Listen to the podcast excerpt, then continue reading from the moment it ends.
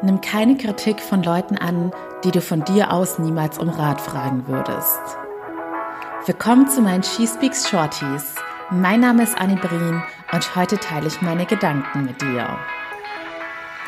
Hello und schon wieder Freitag. Die Wochen rasen nur so an uns vorbei. Boah, also es war jetzt schon wieder Jahresende, aber jetzt komme ich schon wieder vom Thema ab. Ihr Lieben, es geht um die ach so gut gemeinten Ratschläge, die wir ganz oft auch ungefragt von Leuten in unserem Umfeld bekommen, teilweise sogar von ganz fremden Menschen, die uns noch nicht mal kennen.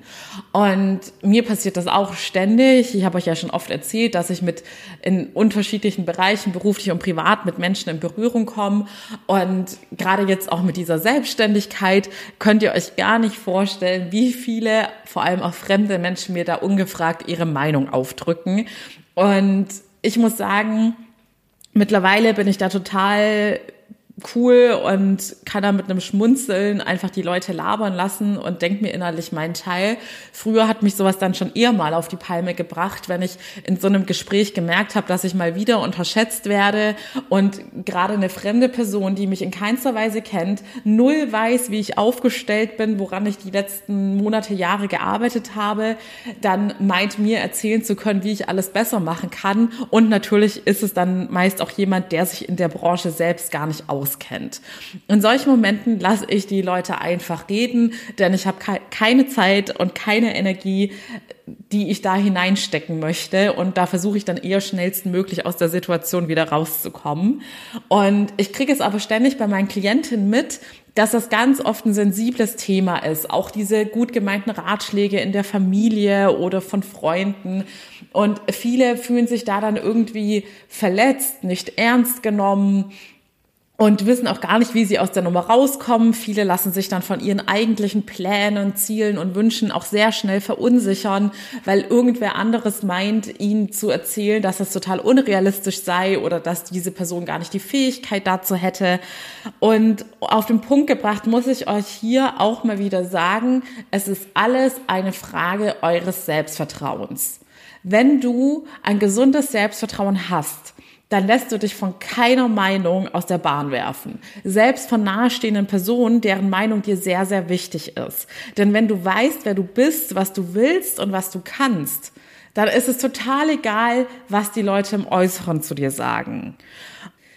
Und deshalb ist es für mich auch so schlimm zu hören, gerade wenn es um das Thema persönliche Ziele geht oder irgendeine Lebensveränderung, dass so viele Leute, die eine große Eigenmotivation hatten, sich davon dann einschüchtern und aufhalten lassen.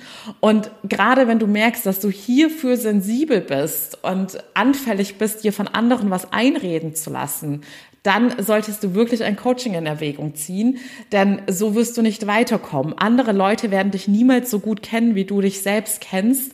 Und wenn du aktuell nicht dazu in der Lage bist, deine Fähigkeiten gesund einzuschätzen und auf dein Können und deine persönliche Einschätzung am meisten zu vertrauen, dann musst du an dir arbeiten. Oder du wirst ein Leben lang das machen und tun, was andere von dir erwarten und was andere dir zutrauen. Und das ist im Zweifelsfall immer viel weniger und vor allem auch weniger schön als das, was eigentlich an Potenzial in dir steckt.